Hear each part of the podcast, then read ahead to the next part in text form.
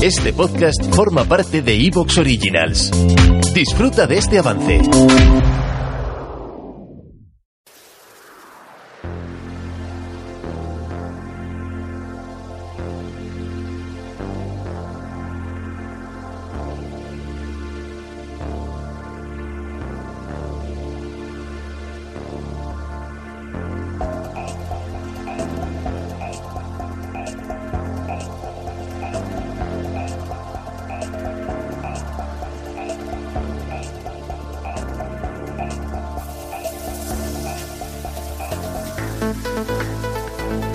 ¿Qué tal amigos, amigas? Eh, bienvenidos a un nuevo programa de Ecos de lo Remoto.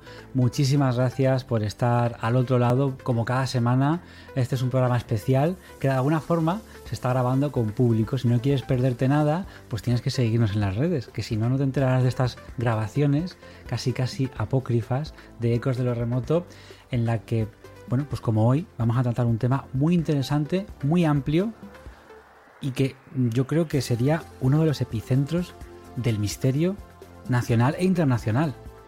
Uno de los epicentros es que allí ha pasado de todo. Allí se habla de ovnis, de luminarias que no es lo mismo que van por la montaña. Sí, es una montaña. Y como buena montaña es un lugar sagrado, que tiene que ver con la propia naturaleza. Simbología, misticismo. Hasta los mismísimos nazis se interesaron por este lugar. Y vamos a tratarlo hoy en Ecos de lo Remoto, como no vaya a ser de otra forma, con Israel Gordón. ¿Qué tal, Israel? Pues estoy súper contento, estoy muy contento por varias cosas. Primera, porque tenemos un amigo aquí, vamos a tener un amigo hoy, pues que, bueno, que en los últimos tiempos pues le he cogido mucho aprecio porque creo que es un grande del misterio también porque vamos a hablar de un tema, de un tema que, que, que, cada día, cada día, porque bueno, por las mañanas me dedico a otras cosas y veo ese lugar del que vamos a hablar constantemente. Mire hacia donde mire, eh, vaya donde vaya, me va persiguiendo. Y la verdad, en los últimos tiempos te tengo que decir que el tema del que vamos a hablar hoy es una especie de obsesión para mí, o sea que creo que me va a venir muy bien hacer este programa y soltarlo, porque la verdad es que por favor, vamos a hablar de algo que os va a alucinar. Vamos a hablar de un lugar que, eh, del cual, aunque parece que se ha dicho todo, yo todavía alucino con las cosas que se van a contar hoy, porque lo que contaremos, ya os digo ahora, que en muchos lugares no se ha explicado todavía. Pues sí, hoy hablamos de Montserrat, el gran enigma. Eh, Montserrat con todo lo que vamos a intentar hacer un repaso, aunque sea abuela pluma, con todo lo enigmático que tiene unas cosas serán más conocidas para la mayoría de vosotros, otras menos. Hay de todo tipo de fenómenos y yo he entrevistado a gente que, ha vivido cosas muy raras en Montserrat. Y es que, Isra, lo que pasa contigo es que de tanto verlo, ¿verdad? De, tanto verlo desde el coche, desde, de, de tanto ver el macizo, eh, yendo a trabajar y demás, has dicho, leches, hay que hacer un programa de este tema. No, pero es que eh, os tengo que decir que, bueno, ahora, ahora tenemos que ahondar, pero os tengo que decir que, que uno que vive muy cerca, uno que vive por aquí, uh, no se acostumbra a ver el macizo de Montserrat. Es algo bastante curioso, algo bastante extraño. Es algo que ejerce un poder bastante alucinante. De, de repente, no sé, eh, esta mañana iba por un, por un pueblo que, que, está muy cercano, se llama Asparraguera, por su, por su, por su calle central. Y, y, el, y, el, macizo estaba enfrente y es que es algo es completamente hipnótico, o sea, no puedes dejar de mirar a esa montaña y la verdad que, que es algo de lo que creo que, que, os va a encantar eh, conocer un poquito más. Pues enseguida vamos allá con un invitado de lujo, un, gran amigo, un gran divulgador y un gran investigador, para que vamos a negarnos y además local, como nos gusta. ¿Quién tiene que hablar de Montserrat? Bueno, pues alguien que le quede cerca, ¿no? Yo puedo hablar, y yo de hecho eh, escribí algún artículo hace mucho tiempo de Montserrat y recapitulando fenómenos extraños allí, es que no se acababa nunca el artículo.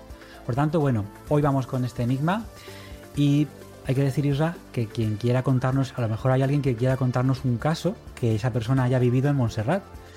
Vías de contacto, ¿no? Pues tenemos desde un correo hasta un grupo de Telegram. Pues así es, simplemente recordamos el correo ecosdelosremoto.gmail.com La verdad que es muy sencillo. Tenemos un grupo de Telegram, busquéis ecos de los remoto, así de fácil también. Y nada, pues ya sabéis que en, Twitter, en Facebook, en, pues estamos eh, en Instagram para todos vosotros y todas vosotras. O sea que muy sencillo, muy sencillo contactar con nosotros y explicarnos y hacernos llegar esos casos y esas eh, cosas que os han sucedido. tenemos que contar alguna anécdota de cuando fue allí el Ufology World Congress y estuvimos Montserrat para arriba, Montserrat para abajo, como locos, Isra. Bien, pues aquí comienza este programa especial La montaña mágica, la montaña sagrada, la montaña de los ovnis y de muchas cosas más, la montaña de las reliquias, la montaña de la moreneta.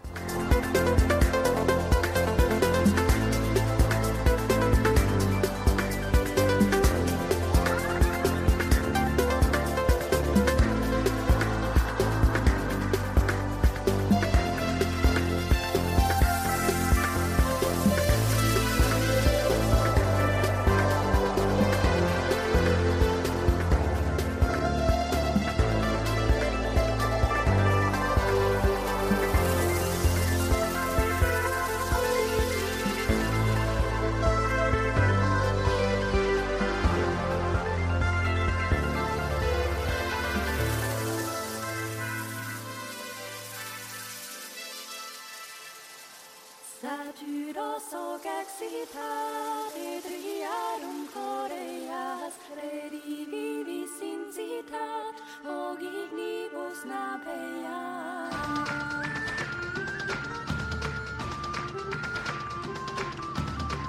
La montaña mágica de Montserrat, punto neurálgico mágico religioso de Cataluña, donde la fe, el misticismo y las energías telúricas se unen en un mismo punto, dando el suficiente carisma para ser venerada por todos los catalanes y sus visitantes. Viajaremos por diferentes épocas y etapas donde el macizo ha tenido una fuerte influencia en la sociedad. Partiremos desde su posible creación geológica e incluso las propias leyendas que aseguran que su propia formación se debe a una acción divina. Leyendas de apariciones marianas, luces que recorren y sobrevuelan la montaña, desaparecidos que no dejan rastro tras adentrarse en el interior del parque natural un sinfín de misterios unificados en unos pocos kilómetros. El Santo Grial parece tener una fuerte raíz dentro de este macizo.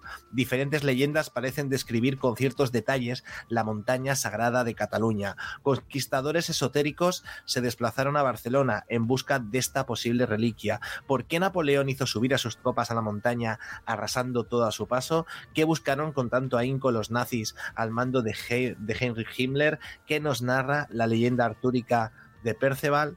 Los artistas, en todos los tiempos conocidos, camuflaban en sus obras ciertas claves, reivindicaciones o conocimientos. ¿Es posible hallar en Montserrat representaciones pictóricas? ¿Pudo Leonardo da Vinci quedar prendado de Montserrat y representarla en algunas de sus obras mundialmente conocidas? El fenómeno ovni parece ser recurrente en este parque natural. Una serie de avistamientos y búsquedas en los cielos cada día 11 de cada mes así lo atestigua. El contactado Luis José Grifol, desde finales de los años 70, busca en los cielos monserratinos las evidencias de seres venidos de otras galaxias. La extrañeza de este mágico lugar no viene solo relatada por todo ese compendio de enigmas. Se cuentan muchas personas desaparecidas en Montserrat, sin dejar rastro alguno de su desaparición, dejando abierta gran cantidad de dudas. Muchas de estas personas, antes de dirigirse a Montserrat, afirman sentir cierta atracción, dicen ser llamados por seres o bien por la propia montaña. El misterio es la cosa más bonita que podemos experimentar. Es la fuente de todo arte y ciencia verdaderos, decía el grandísimo Albert Einstein. Y bueno, Isra, hay que decir una cosa. ¿De dónde hemos sacado este texto tan bonito? Este texto no lo tenemos nosotros, sino que lo tenemos en la presentación que hace la editorial Guante Blanco del libro a Enigma Monserratus, que ya tenéis disponible y que está escrito por nuestro amigo, divulgador, reportero y escritor eh, Raúl Sacrés. Muchos, eh, pues muchas gracias por estar aquí. Saludos. Hombre, muchas gracias a vosotros y un placer. Ya he visto, podemos decir a Paola que ya salgo. Y sí, cuando estabais leyendo me sonaba un poquito todo este tipo de letra, ¿eh? todo este contexto que habéis dicho de lo que es el libro. Oye, ahí tenemos la portada preciosa. Pero es que es precioso, lo mires como lo mires. Raúl Sacrés, por si no le conocéis, él es barcelonés de nacimiento. Dice que entraba escondidas a la habitación de sus padres, donde en una mesita de noche su padre guardaba un libro sobre ufología de los años 80. Eh, no sé si se lo papeaba o más bien miraba los dibujitos, pero el caso, ahora se lo preguntaremos, es que esta fue su primera toma de contacto con el misterio y a juzgar por lo que vino después, pues debió impactarle muchísimo. Reportero, conferenciante, articulista, ha colaborado en diferentes espacios de radio y televisión, siendo quizás, si yo digo esto, todo el mundo va a ubicarle. Cuarto milenio la tragedia del camping de los alfaques y los fenómenos anómalos que allí se registraban. Bueno, Raúl, eh, es un placer tenerte aquí y lo primero, ¿cómo era ese libro de ufología que tenía tu padre en la mesilla? Bueno, era, era muy curioso, Álvaro. Fíjate que era el típico... recuerdo que ni siquiera era un libro, eran unas hojas como de color así amarillento, supongo que para darle ese tono más, más misterioso. Y sí que es cierto que buscaba aquellos dibujos. No sé. ¿Te está gustando lo que escuchas? Este podcast forma parte de Evox Originals y puedes escucharlo completo y gratis desde la aplicación de Evox. Instálala desde tu store y suscríbete a él para no perderte ningún episodio.